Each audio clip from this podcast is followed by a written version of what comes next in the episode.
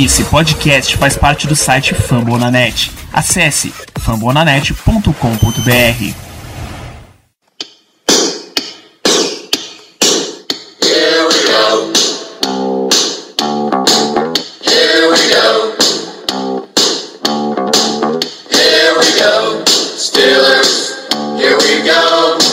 Pittsburgh's going to Super Bowl. Here we go. Muito bem, pessoal, estamos começando mais um episódio do Black Yellow Brasil Podcast, episódio número 131 desse podcast falando sobre o Pittsburgh Steelers para todo o Brasil, direto de fambonanet.com.br, Spotify, Google Podcasts, Deezer, iTunes ou até da coleira do Gato Preto atravessando o campo. Eu sou Danilo Batista, seu host mais uma semana, e para fazer este programa inenarrável, eu tenho uma presença caríssima, chama muito caro, Caio Melo, uma boa noite. Uma boa noite, senhoras e senhores. Estou de volta, feliz com a vitória do final de semana, para falar sobre o nosso Pittsburgh Steelers. Sempre um prazer estar com vocês aqui nesse espaço. Bem, temos a presença também inenarrável, inconfundível do melhor de todo o Brasil, Germano Coutinho. Muito boa noite. Boa noite, Danilo. Boa noite, Caio. Boa noite, ouvintes. Eu só gostaria de dizer que Minca é meu pastor e nada me faltará. Muito bem, então nosso objetivo para esse episódio 131 é comentar Pittsburgh Steelers 26, Indianapolis Colts 24. A, a nossa terceira vitória seguida, a vitória que nos coloca numa campanha de 4-4. Eu gostaria de perguntar aos senhores os primeiros destaques. A primeira pessoa que for destacada nesse programa vai definir se vamos começar pelo lado positivo ou negativo. Caio Smith Schuster, por favor, quem é que você destaca nesse começo?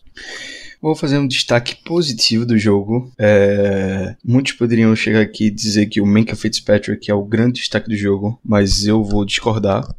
Para mim, o grande destaque positivo do jogo é o Bud Dupree. Bud Dupree parece finalmente ter é, é, entrado numa curva ascendente na carreira dele. Finalmente. É, muitos esperavam, muitos duvidavam. Tinha um meio termo aí. É, mas parece que ele realmente é, conseguiu, tá conseguindo ter o ano de breakout dele. É, tá jogando muito. No jogo de domingo, ele teve dois sacks, um fumble forçado, não, não sei quantos tackles for loss, mas eu sei que ele teve o tackle for loss mais clutch da, da do, do, do, jogo, o tackle mais clutch do jogo, que foi é, numa terceira descida que o Marlon Mack podia conseguir o first down e aí deixaria mais perto ainda o chute do, do Vinatieri, deixaria mais fácil a vida dele. E ele conseguiu o tackle for loss, que botou um pouquinho mais para trás do chute, que acabou sendo errado pelo Vinatieri. Mas uma grande partida do Bud Dupree. Um fumble crucial, numa jogada que ele sofreu holding, que tinha tudo, é, tudo, tudo girava em torno para ele não conseguir fazer uma grande jogada, ele conseguiu. E que felicidade é ver um first round pick que você praticamente tinha é, deixado de lado, praticamente tinha perdido esperanças finalmente atuar no nível que você sempre esperou que ele pudesse atuar. Perfeito. Foram dois tackle for loss, só para confirmar, e com mais dois sacks, três tackles, um fumble forçado e um fumble recuperado para Bud Dupree. É realmente um, uma ascensão do jogador. Muito pena para o Pittsburgh Steelers, que provavelmente essa ascensão tenha vindo no momento errado, porque é o último ano de contrato do jogador. Germano, destaques positivos. Vamos começar numa boa nota esse programa. Quem é que você começa aí? Bom, como nosso amigo Caio falou e citou o nome do Bud Dupree, eu também vou começar com um destaque positivo que muita gente não esperaria, não esperava, que é justamente o James Washington. O, Washington teve quatro recepções em quatro targets, ou seja, o Rudolph lançou quatro bolas na direção dele e ele recebeu as quatro para 69 jardas. E isso por si só, esse stat por si só, não diz muita coisa, mas ele entra nos pontos positivos da partida quando a gente lembra quais recepções foram essas, tá? No começo do jogo ele teve uma recepção muito boa, no qual o Rudolph mandou um passe atrás dele e ele com uma das mãos conseguiu fazer a, a recepção, conseguiu receber o passe. Então ele já começou o jogo mostrando que estava em uma boa fase. E continuou nessa toada, com mais duas recepções, também foram boas. E eu também gostaria de destacar a última, principalmente a última recepção dele no jogo. Os Colts acab tinham acabado de virar o jogo, de retomar a liderança, de, de anotar um touchdown, e o jogo foi para 24 a 23. E o Rudolph simplesmente, finalmente, lançou uma bomba de 40 jardas e o James Washington foi lá e recebeu a bola. Então foram recepções cruciais para o jogo, foram recepções realmente muito importantes. Então fica aí meu primeiro destaque positivo para o nosso queridíssimo James Washington. Mas eu vou colocar destaque positivo bem rápido para o senhor Rigoberto Sanches, que é o Panther barra holder do Indianapolis Colts. Porque, por mais que Vinatieri seja um jogador de um kicker de elite da NFL, talvez não nessa temporada, mas em toda a sua carreira, você não segura a bola com as costuras dela viradas para o chutador. Você simplesmente não pode fazer isso. Você tem que ter um nível de atenção suficiente para saber para onde estão as costuras e virar elas para fora. Quando você chuta por ali, prejudica toda a dinâmica da bola voando na direção do, do field goal, e isso com certeza interferiu na posição. Vinatieri muito obrigado pelo chute errado, muito obrigado pela vitória garantida, muito obrigado também para Rigoberto Sanches. Não é um jogador dos Steelers, mas teve uma contribuição fundamental numa jogada decisiva do jogo. Foi basicamente a jogada decisiva do jogo. Ô Danilo, e eu vi um vídeo do Pat McAfee, quem não sabe é um ex-Panther da NFL, ex-Panther dos Colts, se aposentou em 2017. É, ele falando especificamente sobre o, o lance do, do, do holder, né, que ele não conseguiu ajeitar os laces, né, as costuras para frente, acabou botando para trás. E ele explica de, de uma maneira bem técnica que quando você recebe, como holder, você recebe o snap, você tenta ou olhar para onde estão as costuras ou sentir onde as costuras estão. E ele falou, ele explicou que o Rigoberto Sanches deu um azar tremendo porque ele pegou a bola no que ele chama uma tal de no man zone, que é quando você tem uma mão direita na bola e a mão esquerda na bola, ambas em, lugar, em locais lisos, que não dá para sentir a costura e você não conseguiu olhar para a bola a tempo é, de poder fazer um ajuste para não colocar os laces. Então foi tão rápido que ele não conseguiu olhar e deu azar de pegar nessa zona aí lisa da bola que você tem uma chance de 50 50. Ou os laces estão para o lado da frente ou estão para o lado de trás. Ele chutou qual lado estaria e você consegue ver isso no replay, com a explicação do Pat McAfee, você assistiu o replay, você consegue perceber isso. Ele deu o azar, para nossa sorte, de chutar, aí de, ter um, um, um, chute do qual lado estariam as costuras e ele acabou errando. Para nossa sorte. É, você pensa que é, é uma vida fácil? Tony Romo, Tony Romo, esse grande comentarista que vocês veem hoje, ele passou muito, por muito pouco, ele não perdeu o cargo de titular de quarterback no Cowboys. Ele era, ele foi um grande quarterback da geração dele porque ele teve uma falha justamente como holder. Num, num, jogo decisivo do Cowboys em playoffs, ele falhou, ainda era como quarterbacks, serem os holders, era quarterback reserva, mas acho que teve uma lesão do reserva. Enfim, aliás, ele era quarterback reserva. E por muito tempo ele não conseguiu a vaga de titular. Porque ele teve uma falha como holder e aí o pessoal agarrou ódio nele e não queria colocar. Mas enfim, a vida de, de um jogador de special teams, especialmente os especialistas, é bem complicada. Mas em destaques positivos especificamente do time dos Steelers, eu vou colocar aqui Trey Edmonds. Ele que é o nosso running back número 4, é um jogador que começou a temporada fora do elenco dos 53, começou como uh, practice squad, mas aí James Conner teve lesão, o Benny Snell também teve lesão, ambos ficaram de fora do jogo. Jalen Samuels, por sorte, estava se recuperando, e aí Trey Edmonds foi quem assumiu como, como running back. Se esperava que Samuels fosse ter uma carga maior, mas acabou, acabou até parecido, mas Trey Edmonds teve mais, mais snaps de corrida. E ele teve 12 toques na bola, 12 carregadas, para 73 jardas. Uma marca interessante, apesar da mais longa dele ter sido de 45, uma jogada bem explosiva. É um número interessante para um jogador que claramente não tem ritmo de jogo. Né? Deixa eu só confirmar quem teve mais snaps no total. Jalen Samuels foram 63% dos snaps e Trey Edmonds 27%. Ele teve mais corridas, mas teve em campo muito menos. Então, sempre que ele, quase sempre que ele teve, era indicativo de que era ele que ia correr. Mas se você chamou o número dele e ele teve correspondeu em números finais, dá para colocar ele como um destaque positivo. O running back número 4 não teve, não teve grandes críticas pra gente fazer, não. Ah, eu tenho, eu tenho, eu tenho, Danilo. É, não sei se vocês lembram, mas no first down ali que o Jalen Samuels, Samuels provavelmente anotou o touchdown, mas os juízes deram down by contact na linha de duas jardas mais ou menos. E a gente correu a, com a bola no próximo down justamente com o Trey Edmonds. A jogada era muito clara de uma corrida para a esquerda num pulo de Castro, que foi liderado pelo Nix e o De Castro chegava lá e terminava o pull, abrindo um espaço do lado esquerdo, e talvez por um desconhecimento da, da jogada que foi chamada do playbook, o que é muito normal para um jogador que está saindo do practice squad duas semanas atrás, completamente normal. Ele é um cara que está no, no time há, vai fazer um ano agora, é, não tem muitos snaps no time titular, então é entendível que ele não, não tenha executado corretamente. Ele tinha um touchdown livre pro lado esquerdo, numa posse que acabou sendo mais uma uh, red zone que terminou em field goal pra gente. Mas tirando isso, foi uma partida muito boa dele também. Aquela corrida explosiva dele foi espetacular e foi muito na conta dele também. Isso, se você tá achando familiar o sobrenome, sim, ele é da mesma família que Terrell Edmonds. São três irmãos na NFL. Terrell e. Ih, caceta, esqueci o nome do. Tremaine. E o do Bills. Tremaine foi draftado pelo. Tremaine e Terrell foram draftados no mesmo ano.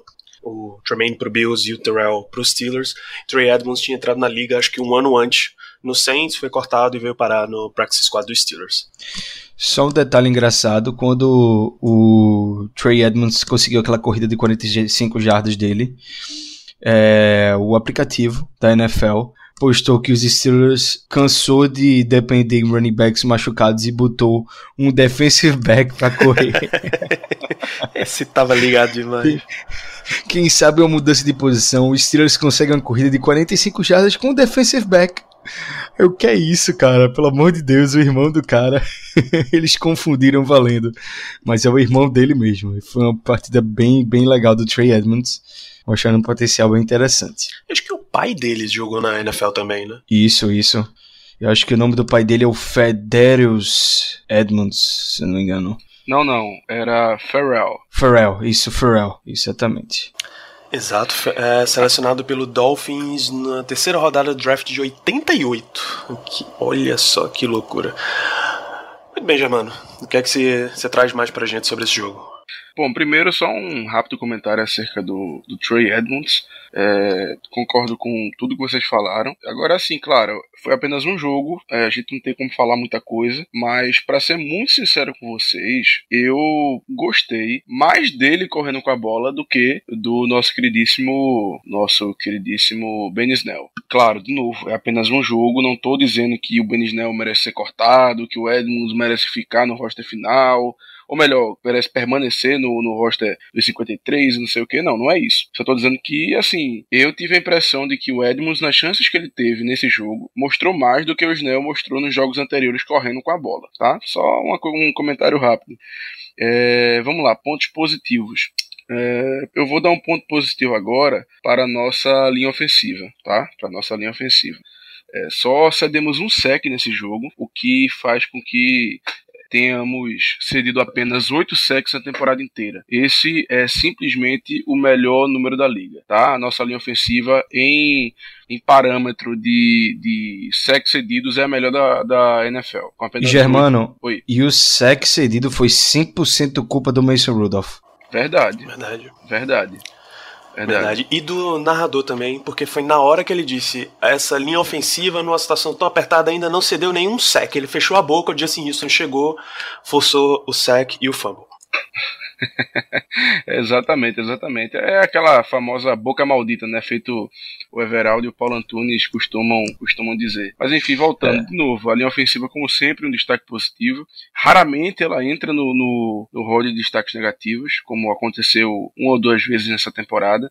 Então a gente tem que agradecer a Deus que essa linha ofensiva é, é boa desse jeito. Inclusive, o, não tava, ela não estava completa, né? O Ramon Foster não jogou porque não conseguiu sair a tempo do protocolo de concussão e quem jogou no lugar dele foi o grandíssimo BJ Finney, que teve uma atuação também boa. Claro, é, não é o Foster, mas eu sinceramente não vi tanta diferença assim. E isso só demonstra que, mesmo mudando algumas peças, a, a nossa linha ofensiva continua sendo muito boa. Então fica aí meu destaque mais uma vez para essa maravilhosa linha ofensiva que a gente tem e que permite que o Rudolph tenha é, bastante tempo no pocket para poder, eu ia dizer fazer a mágica dele, mas infelizmente ainda não é o caso. É por isso que deram um contrato de 2 milhões de dólares para o BJ Finney, né? para ser esse jogador, esse esse offensive é, guard center ali que é, entra e dá conta do recado e um pouquinho mais, né? Ele é um jogador muito seguro e nessa posição do Foster a gente já viu ele entrar várias vezes e atuar muito bem. E nesse último jogo foi mais um caso. Ele é o principal reserva ali das três posições do meio, né? Left guard, center e right guard. Então se alguém sair do meio, pode ter certeza que vão chamar o Finney pra jogar. É isso, só, só precisa ficar de olho, porque esse é o último ano de contrato do Finney. 2019 ele se torna um free agent em 2020 unrestricted. Tá liberado para assinar com qualquer time.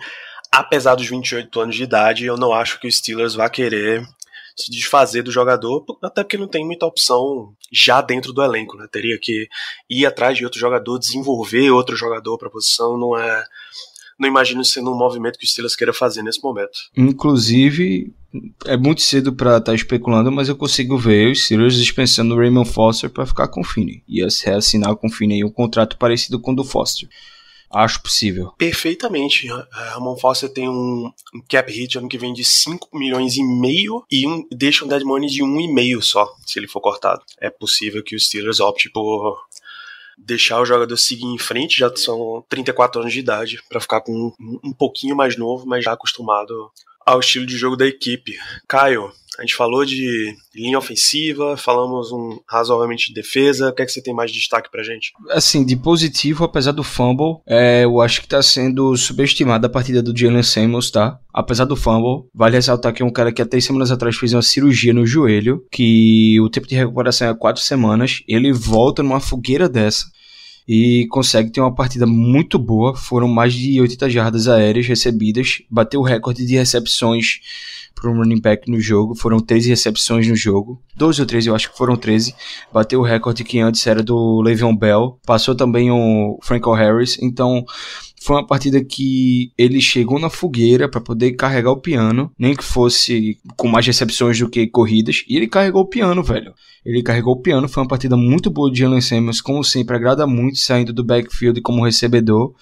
É, e lembrando, foram três semanas após de fazer uma cirurgia no joelho. É, por mais que não seja algo muito sério, cirurgia no joelho é sempre uma coisa delicada e para um running back ainda mais, voltar três semanas depois disso e ter a partida que ele teve, apesar do fumble, é um, é um feito bem impressionante. Eu acho que a gente destacou, a gente não, né? Mas acho que isso foi muito pouco destacado durante a semana. Excelente, foram 13 recepções mesmo para 73 jardas, mais 8 carregadas de 10 jardas de corrida para Jalen Samuels. Germano, você quer fechar o nosso bloco positivo? Quer abrir o negativo? O que é que você gostaria de fazer? Não, eu tenho mais alguns destaques positivos. É, primeiro, destacar. Eu acredito, na verdade, acredito eu que eu nunca dei um destaque positivo, pelo menos não que eu me lembre, para o que eu vou. para quem eu vou falar agora, que é pro nosso técnico de Special Teams, o Dennis Smith. Porque. Você lembra, Danilo? Não. Ninguém, acho que ninguém nesse programa já elogiou Danny Smith na vida. Para você ver, para você ver. Mas depois do jogo contra o Colts, a gente tem que no mínimo fazer uma menção honrosa, porque a unidade comandada por ele foi muito bem, realmente foi muito bem. Tirando a questão dos retornos, que a gente sabe que há muito tempo a gente não tem uma, uma ameaça nessa área do jogo pelo menos nas coberturas, o Special Teams foi muito bom, foi muito bem. É, bloquearam um extra point logo no início do jogo do Vinatieri e forçaram dois fumbles, um recuperado pela gente. Então, eu não posso não posso reclamar do Special Teams nesse jogo. Então, fica aí o meu ponto positivo também para o Special Teams e para o Dan Smith como técnico da unidade, né? que se destacou nessa semana no Twitter por aparecer num vídeo que ele tá mastigando o chiclete, Que na verdade parece que ele tá mastigando um tijolo, mas Bicho, bem. aquele. Segue a vida. Parece que ele encomendou uma caixa inteira, não um pacote, uma caixa inteira de. De Trident, abriu todas as embalagens ao mesmo tempo e tacou tudo de uma vez na boca. Cara, que chiclete ignorante da porra. É um. O boato que eu li é que na verdade aquilo ali era um tijolo que ele já mastigou tanto que virou aquilo ali. É, haja, haja mandíbula, Dennis Smith. Pelo amor de Deus. E aí, você tinha mais positivos pra fazer, não era? Tenho, tenho sim. É, primeiro, assim, primeiro não, mas a gente não pode deixar de citar o Minka Fitzpatrick. Não pode. Não tem como. Um cara que tá revolucionando basicamente a nossa defesa. Um cara que teve a interceptação de 96 jardas em um momento crucial do jogo. Um cara que teve ao total sete tackles na partida, que ainda defendeu um passe. Então, assim, cara, não tem, não tem o que dizer muito do, do Minka. É um cara que sempre tá aparecendo nos pontos positivos e com razão e com méritos próprios dele. Claro, não é perfeito, errou em alguns lances, em algumas coberturas, mas simplesmente a gente não tem o que reclamar dele até agora. Eu pelo menos não vejo nada. Ah, tirando o fato dele ter sido caro, né? É, Minka tem duas curiosidades depois desse jogo. A primeira é que ele é o primeiro jogador desde Troy Polamalu em 2004 a ter quatro ou mais interceptações numa mesma temporada para o Pittsburgh Steelers. E qualquer marca que você atinja no Steelers que você está citando Troy Polamalu, você já sabe a qualidade de jogo que esse atleta vem tendo. É, é quase indescritível o nível que Fitzpatrick tem jogado.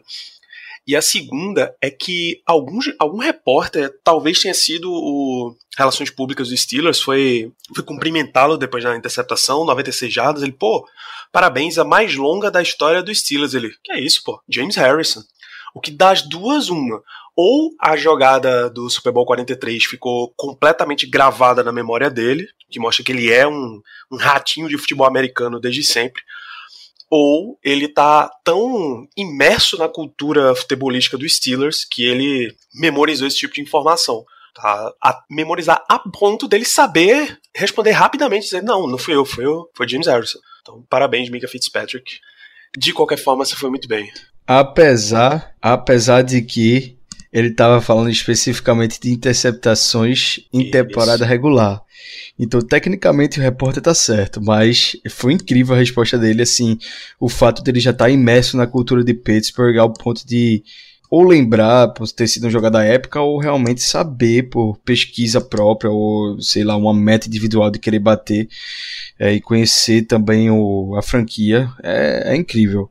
Um stat muito interessante sobre o Minka, que eu acho que eu até coloquei no, no QG. É, hoje pela, pela tarde é que a defesa dos Steelers, desde que é, adquiriu o Minka, teve uma mudança enorme contra o passe longo, contra a jogada longa, contra o, os, as big plays, né? Se você pegar nos números, na semana 1 e 2 foram sete tentativas de big play e quatro foram completadas, em média 22.1 jarda, jardas por tentativa de passe longo e dessas quatro tentativas, dessas sete tentativas, quatro completadas, três foram touchdown, gerando passer rating de 141.4. A partir da semana 3, que foi quando chegou o Minka Fitzpatrick, é, foram 15 tentativas de passes longos de big plays contra a defesa dos Steelers no jogo aéreo. Só três foram completadas e o, o, as, as, é, a média de jardas é de 5.6 jardas por tentativa. 5.6 jardas por tentativa. Ah, e lembra que eu falei o stat de 3 touchdowns, dessas 4 na semana 1 e 2. É o contrário, desde a semana 3 a gente não cedeu nenhum touchdown em passe longo e temos 3 interceptações, gerando passer rating de 10.8. 10.8, isso é incrível. É um número incrível que a gente virou aí o, o, o virou essa, essa história depois da aquisição do Minka Fitzpatrick, que, como é, Germano falou mais cedo, foi caro, né? Caríssimo, caríssimo. É, eu só gostaria de pedir ao amigo ouvinte que, por favor, para com essa, com essa história. Toda vez que alguém menciona que ele foi caro, você não precisa dizer que daria o draft de 2020 inteiro, daria mais uma escolha de primeira rodada, porque vai que Miami empolga e decide levar. Não precisa, não precisa lembrar eles disso não. Uma, uma escolha, na verdade foram duas, né? Tá bom tamanho já. A gente pagou bem, não foi caro, foi perfeitamente bem pago. Temos um jogador de elite no nosso time.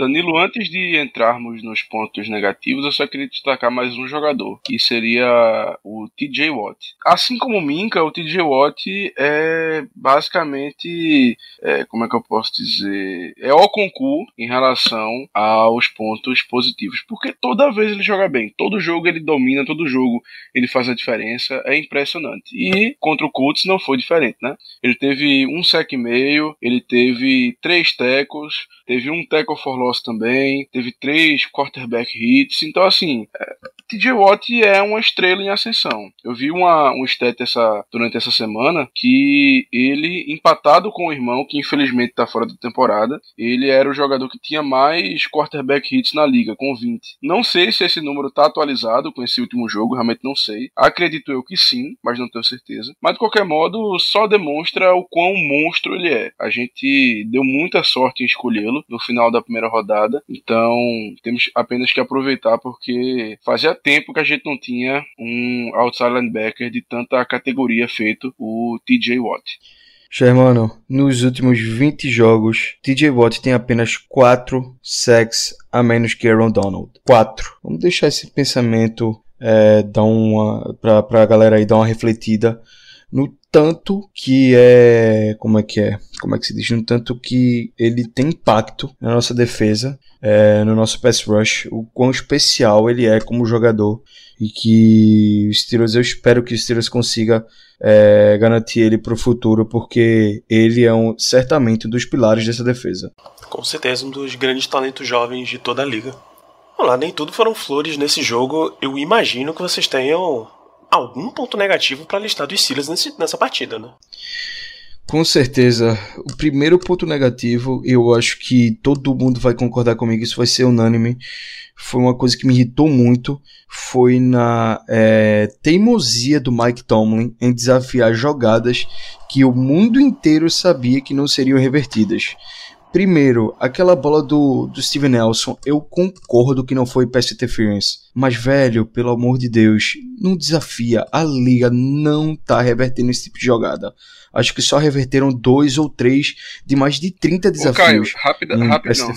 É, tu tá falando de qual? Da primeira ou da segunda? Primeira, da primeira, do Steven Nelson na bola longa. A segunda foi pior ainda. Foi pior ainda, foi muito mais discutível, foi muito menos discutível, aliás. Foi muito mais claro que foi. É, é, é, e não foi pass interference, a segunda foi recepção dentro de, de, campo, não foi não, Germano? Não, foi realmente, foi recepção, só que o Tomlin desafiou dizendo que foi pass interference. Desafiou, dizendo que foi pass interference ofensiva, quando era uma jogada, assim... Eu não achei pass interference ofensiva naquela jogada particularmente. Eu entendo que o Tomlin tem argumentos para achar que foi, mas velho, já tá claro que não vale a pena perder desafio e perder timeout com isso, já que tá tão difícil reverter. Então, o Tomlin não desafiou no primeiro quarto quando tinha o touchdown do Jalen Samuels e que tava muito claro que aquela jogada podia ter sido touchdown e nem cogitou ter alguém vendo o replay para poder desafiar aquela jogada e a gente perdeu um touchdown na red zone por causa disso, porque aquilo ali virou um field goal e desafia um passe completo de um suposto offensive pass interference no final do jogo, que custou o segundo timeout por, é, é, por é, challenge nos dois minutos finais do jogo. Então a gente tinha três timeouts, a gente podia estar tá recebendo a bola depois de um field goal do Vinatieri, se ele certo. Com apenas um timeout no relógio, quando poderia ser três, tá bom? Então assim, o Tomlin entrou numa estratégia muito arriscada no final do jogo. Ele exagerou, gastou dois timeouts sem necessidade, porque não estão revertendo essas jogadas. Eu acho que, do ponto de vista estratégico, foi péssimo, foram péssimos os desafios a gente entrou num risco muito grande de perder aquele jogo, de receber a bola de volta, tendo que anotar pontos e não conseguir, por não ter tempo suficiente, nem timeout suficiente para poder conduzir melhor a bola ao caminho do campo de ataque.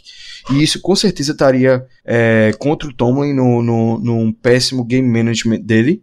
É, então é um destaque negativo essas decisões de Tomlin, vindo de um jogo que ele finalmente ganhou um desafio, ele vem para esse jogo e perde dois seguidos que poderiam custar a vitória. É, deu muita sorte que o Vinatieri errou o chute. E o meu outro destaque negativo fica com Mason Rudolph. Eu achei, a princípio eu não achei que o jogo do Rudolph tinha sido ruim, tão ruim quanto, quanto foi. Mas depois de reassistir o jogo eu percebi o quão mal ele foi nesse jogo. É, primeiro, a interceptação não foi culpa dele, que fique muito claro isso. Foi culpa do Juju. Juju tem que fazer aquela recepção. E é um destaque negativo pro Juju. O Juju tá farrapando várias vezes essa temporada em jogadas cruciais e aquela foi mais uma delas. Ele não pode jogar aquela bola para cima, ou ele simplesmente bate a bola e joga no chão, ou não ou recebe a bola porque estava nas duas mãos dele e o passe não foi ruim. A janela estava muito curta. E em relação ao Rudolph, ele teve um jogo extremamente burocrático e dessa vez eu não sei se foi 100% na conta do fitness, tá? Porque eu reassisti o replay desse jogo vi diferentes ângulos de câmeras e vi que teve mais de um passe, mais de um receiver em separação em diversas jogadas que ele preferiu check down, que ele preferiu dump off do que fazer um lançamento mais agressivo, um lançamento mais longo. E é um dos motivos do Rudolph estar tá com essa essa essa média de jardas por lançamento, de não passar na linha de scrimmage. Eu acho que são a média de distância lançada para ele tá de 5 jardas, se não me engano, por passe. São pouquíssimas bolas longas. Ainda bem que no, no, jogo de domingo ele acertou uma belíssima bola longa para James Washington mas foram passes com é, a precisão até duvidosas em alguns momentos, como aquele caso que Germano citou mais cedo do James Washington, voltando a bola e fazendo uma recepção com a mão só. Teve outras recepções nesse jogo que foram, foram passes ruins do Rudolph, que ele está tendo é, esse, essa complicação com posicionamento da bola quando ele está lançando, e um pouco de medo. Eu acho que o Fitness já tirou boa parte do, do das travas do playbook para ele, e ele continua forçando bola no dump-off. Forçou tanto que o Jalen Samuels teve 12 recepções de jogo e chegou um momento no final do jogo que a defesa do Colts tinha já percebido que se marcasse o Jalen Samuels ou qualquer outro wide receiver que fosse o, o check down ou o dump off dele é, perto da linha de scrimmage, ele estaria frito na jogada. E eu tive a sensação de que ele tá se prendendo muito. Esse jogo não foi um bom jogo do Rudolph, foi um jogo regular para ruim podia ter sido muito melhor. Ele precisa mudar essa postura dele se a gente quiser ganhar jogos importantes na temporada. Porque a gente deu sorte de, de do Vinatieri ter errado aquele field goal, mas era um jogo que era pra gente ter ganho. A gente teve quatro posses na, na, na red zone e só uma foi touchdown e também por culpa do Rudolph que não executou bem as jogadas que ele chamou.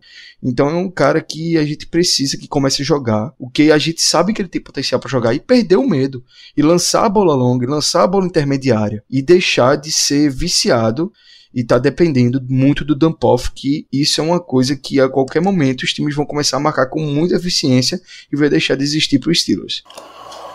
Perfeito. É engraçado que depois que a pessoa, assim, depois que acaba o jogo, depois que você relaxa, depois que você esfria a cabeça, você começa a ter outra visão. Eu, ao acabar o jogo, ou melhor, durante o jogo, fiquei bem puto com o Randy Fitner, porque, na minha opinião, ele não estava ajudando o time a vencer. Ele estava chamando jogadas é, muito curtas, não estava não tava deixando o Rudolph é, fazer passes mais longos, enfim, tudo que o Caio é, comentou agora há pouco. E, mas eu, eu acho que o Caio tem razão nesse ponto. Realmente, revendo alguns lances, pensando, pensando com a cabeça um pouco mais fria, você nota que boa parte disso é culpa do próprio Rudolph, que prefere às vezes um check down do que tentar uma jogada mais arriscada. Porém, contudo, todavia, apesar disso, eu continuo com o pé atrás em relação ao Randy Fitner. Eu acho que mesmo o Rudolph escolhendo alguns passes mais curtos, alguns passes mais fáceis, acredito eu que o, o Fitner não tem o ajudado tanto no, no play calling, tá? Eu acho que realmente ele precisa melhorar nessa situação. Mas é como eu falei, é depois de, de pensar com a cabeça fria, depois de, de, relaxar um pouco, eu noto que eu não tenho como culpar tanto o Randy Fitner, assim como eu estava culpando antes, que realmente também eu tenho que comentar acerca das, das questões que, que envolvem o Mason Rudolph.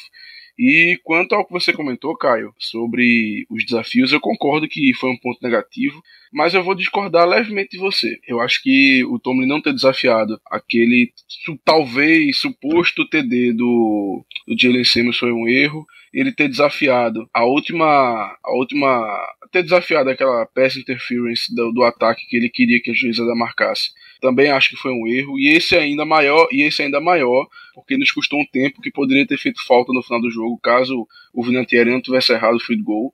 Mas eu acho que ele não errou ao desafiar a pass interference que foi marcada a pass interference defensiva que foi marcada do Nelson no, no Zach Pascal. Eu acho que ali ele não errou porque realmente a bola era uncatchable na minha opinião. Então e eu concordo e eu concordo tá? Concordo plenamente com você. ué você não tinha dito que ele não devia ter desafiado? Não não eu concordo que não foi não foi pass interference. Para mim não não foi nada, aquela jogada não foi nada, não teve falta nenhuma. Ah.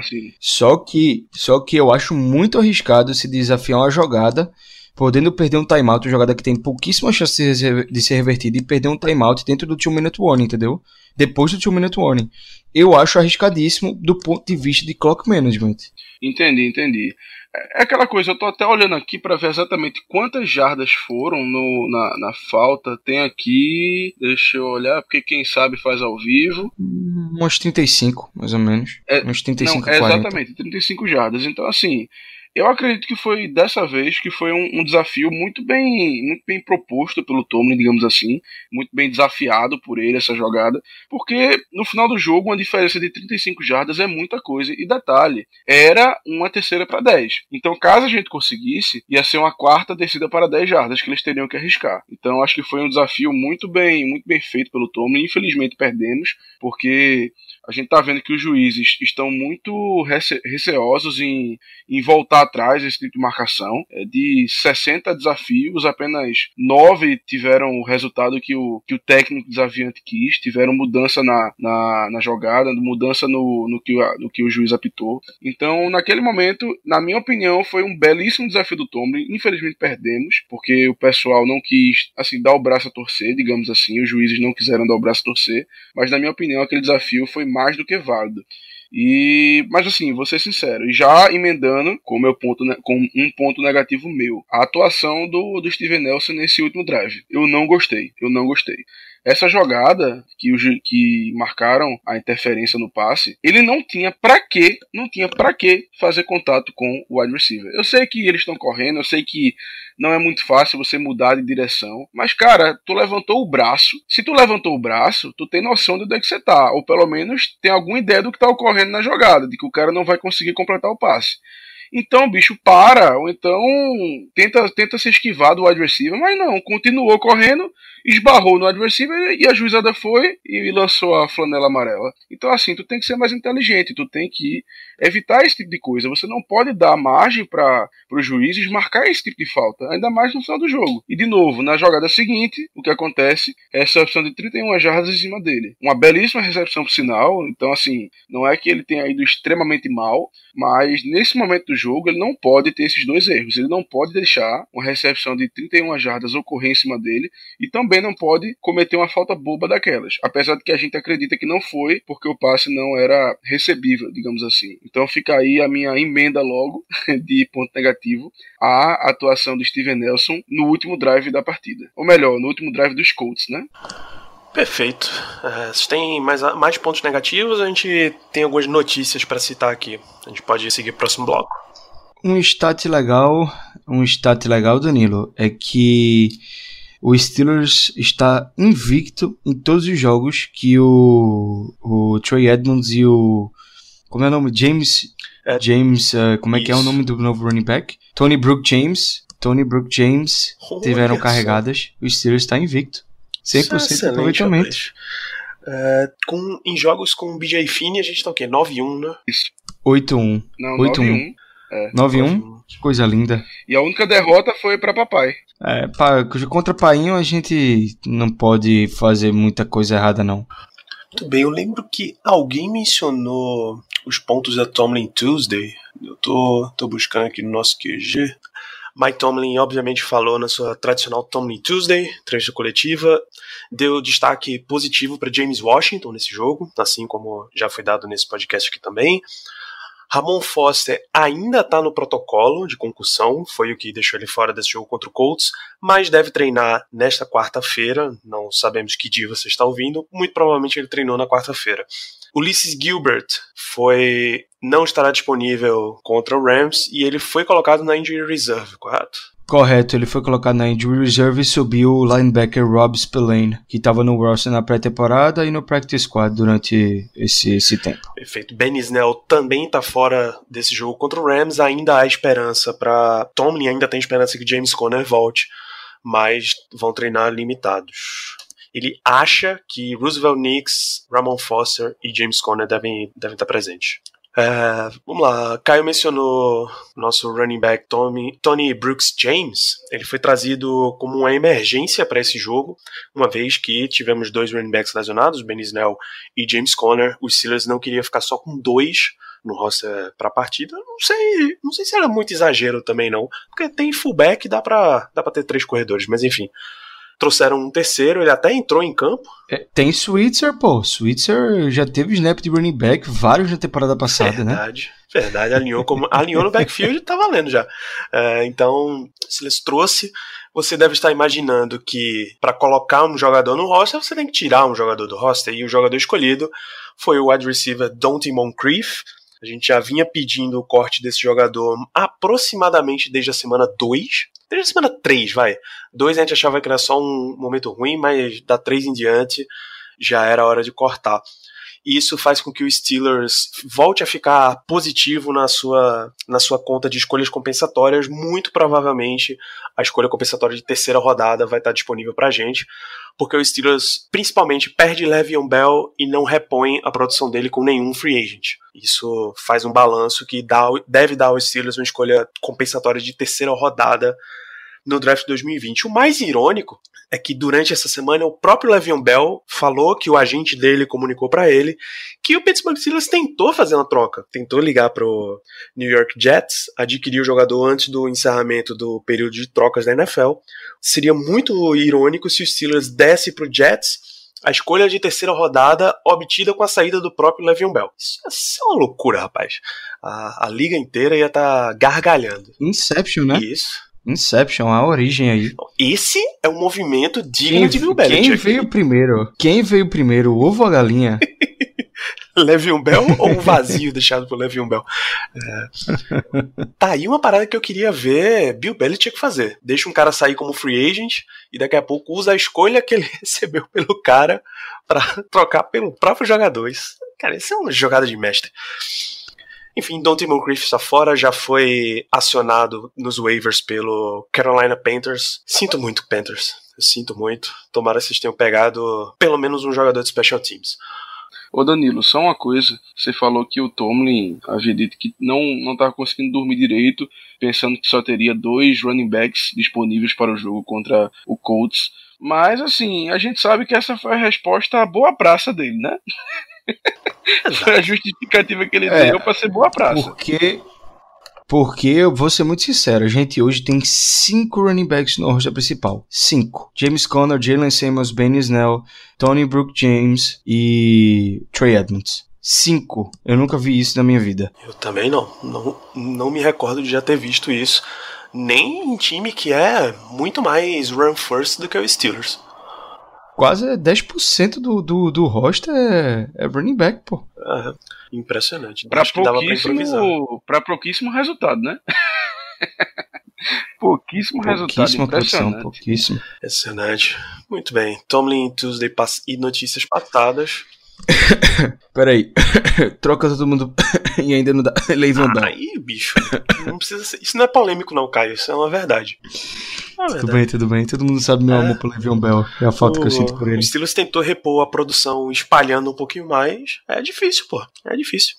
Não só um dos jogadores mais elusivos de toda a liga, como um excelente em proteção, de, proteção contra o passe, por exemplo. Que é uma característica subestimadíssima de running backs pela liga. Enfim, a, a pergunta. Tem duas perguntas predominantes aqui entre os nossos ouvintes. O Vitor Silva. Peraí, Vitor Silva, o João Vitor. Não, Leonardo ou Fitzpatrick.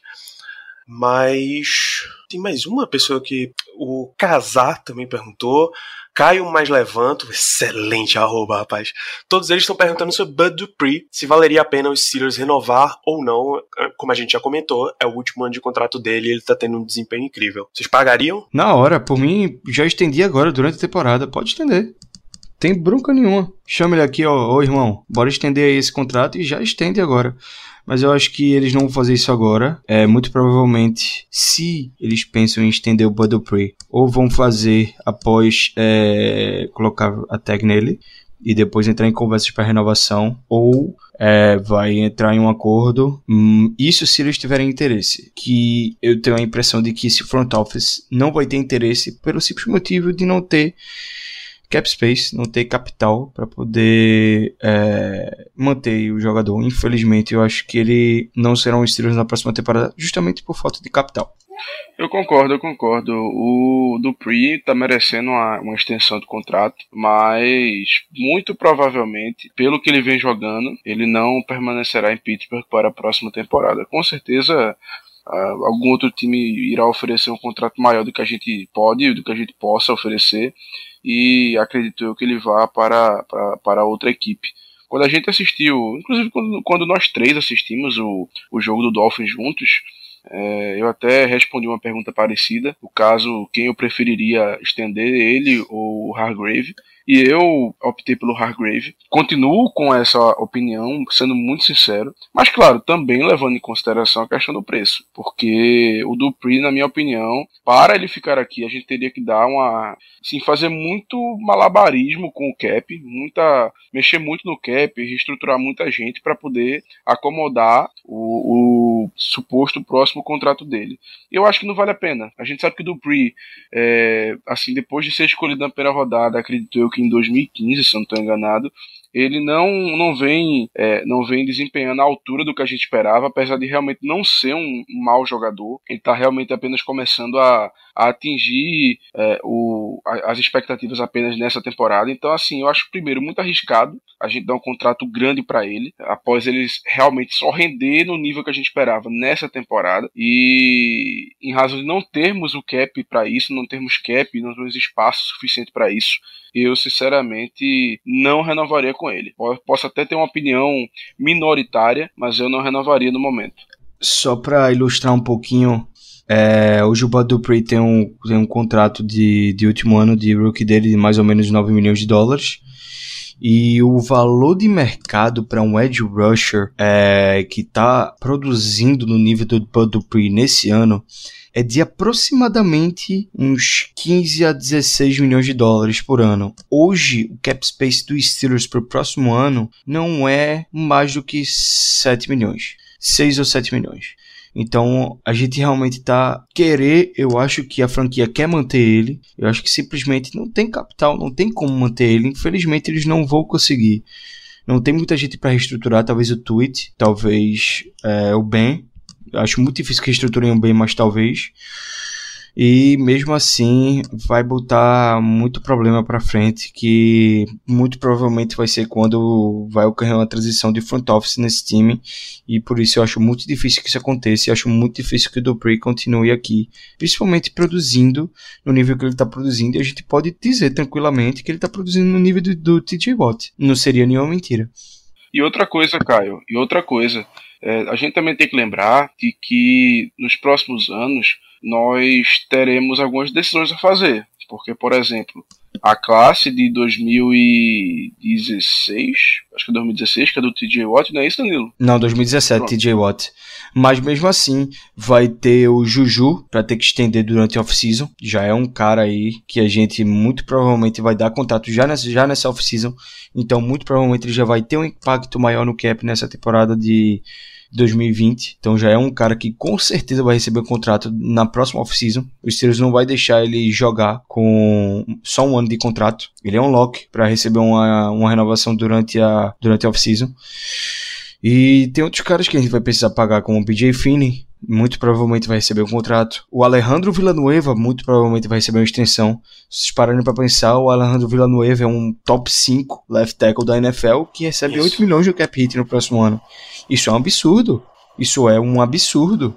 Não existe left tackle top 5 que vai aceitar jogar por 8 milhões de dólares no próximo ano. Então eu acho muito difícil que os Steelers vá conseguir é, acomodar suas prioridades, que é Juju, que é o, o, o BJ Finney, que vai ser o Alejandro Villanueva, que é uma coisa que muita gente não estava percebendo, que o Villanueva vai precisar dessa extensão e ao mesmo tempo renovar com o Bud Dupree. Eu acho muito difícil, acho muito improvável. Vai ser uma uma ginástica financeira para conseguir fazer isso, que eu acho muito improvável que aconteça. Infelizmente, o Bud Dupree vai ser free agent na, na próxima temporada. Justamente, é muita gente para renovar, é muita gente para ter extensão. Então, vai chegar um momento que a gente não, não vai poder fazer tudo que a gente está querendo. O TJ Watt está chegando, tudo bem que tem o 50 year option, né, que ele foi escolhido pelo round, mas o Juju tá aí, o James Conner tá aí, o Cameron Sutton tá aí, o Villanueva, como você falou, também tá chegando, o Cameron Hayward, que o último ano é a próxima temporada, que é um dos líderes da defesa. Então, assim, é muita gente pra gente renovar e, diante disso, acredito eu que não vai ter espaço pro Dupree. Não vai ter espaço. Simples assim. É isso. Em 2020 são, são free agents Quer dizer, Vince McDonald tem um team option, que é razoavelmente barato até. Quer dizer, não é tão barato não, mas enfim. BJ Finney é free agent. Aí tem os, os dispensáveis Art Burns, Sean Davis, Hargrave e Bud Dupree são free agents. Nick Vanette, Nick Vanette, a gente acabou de pegar ele via troca. É outro cara aí que possivelmente seria uma prioridade, porque a gente não tem Tyrant 2 e a gente viu o quanto esse time precisa de um Tyrant 2 que consiga produzir, principalmente é, é, no jogo no jogo de bloqueio. Então, muito provavelmente é mais um cara que esteja na frente do Dupree para ser prioridade para renovação. Eu acho que eles não vão priorizar a defesa enquanto o Big Ben estiver jogando no Steelers. Acho muito difícil que eles deem prioridade à defesa. Isso, e para que jogam em último ano de contrato em 2020, ou seja, são bastante elegíveis para uma extensão contratual. Uh, Joe Hayden vai para o último ano de contrato ano que vem, Cam Hayward, aí o próprio Vince McDonald, Alejandro Villanueva, que como o Caio disse, está recebendo muito pouco para um left tackle que tem a produção dele, é muito muito a cara do Steelers renovar, compensando esse tempo que ele passou recebendo pouco.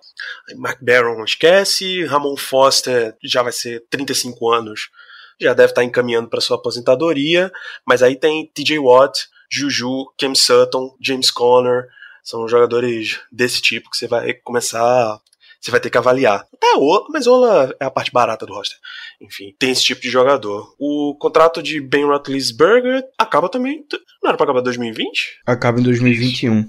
Ah, rapaz. Depois isso. da temporada de 2021. Isso, temos mais de dois anos de nosso quarterback. Muito bem.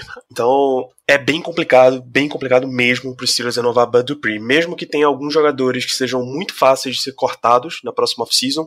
Por exemplo, se você somar Dante Moncrief, que já foi Anthony Ticklo e Mark Barron se livra 14 milhões de salary cap para 2020. Adiciona, adiciona o Raymond Foster, ainda assim, deixa a gente com um cap muito Isso. curto para fazer essas renovações, ainda mais o Bud Dupree. Então é muito improvável, velho. Assim, só deixando a gente num, num cenário bem realista, é muito, muito, muito improvável.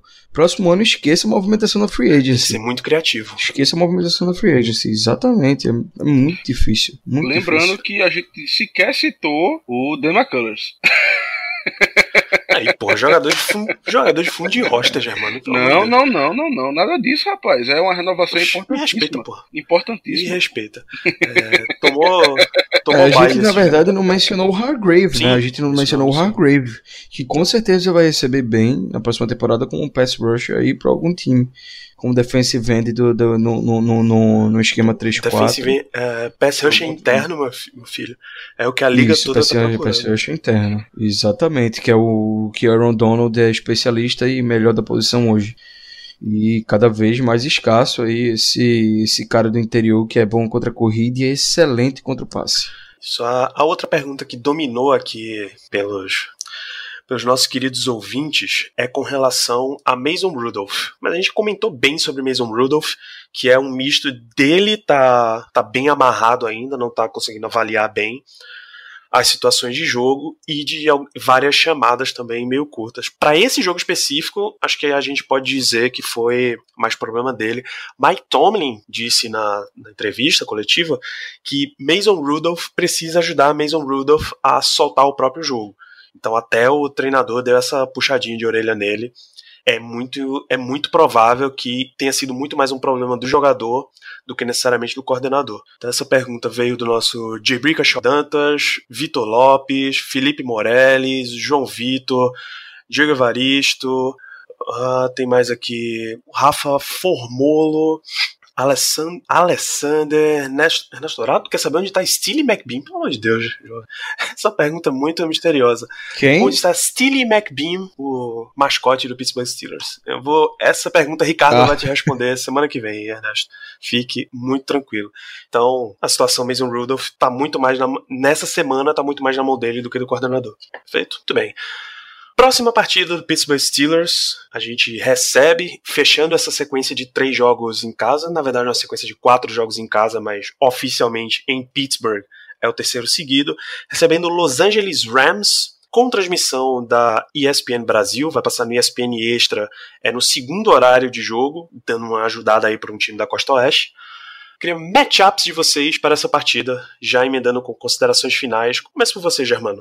Bom, meu matchup para a partida vai para o Jared Goff contra a nossa defesa. Eu vou explicar por quê. O Goff não está tendo uma temporada tão boa assim. Ele realmente tem regredido das últimas duas temporadas, tanto que esse ano ele tem 11 touchdowns e 7 interceptações, o que dá quase uma interceptação por jogo. E como vocês bem sabem, a nossa defesa, ela, graças a Deus, finalmente está começando a gerar turnovers. Ela está começando a interceptar, está começando a forçar mais fumbles e por aí vai. Então, o meu matchup seria o Jared Goff, no jogo aéreo principalmente, claro, contra a nossa defesa. Contra o Minka, contra o Hayden, contra o Edmonds, enfim, a galera que geralmente costuma interceptar os passes. Eu acho que a chave da vitória, mais uma vez, parece até clichê, mas é verdade, que a chave da vitória, mais uma vez, vai estar na mão, nas mãos da nossa defesa e na capacidade dela de gerar turnovers, porque, pelo que a gente tem visto, se depender só do ataque, a vitória dificilmente sairá. Então a defesa, de novo, vai ter que ganhar o jogo pra gente.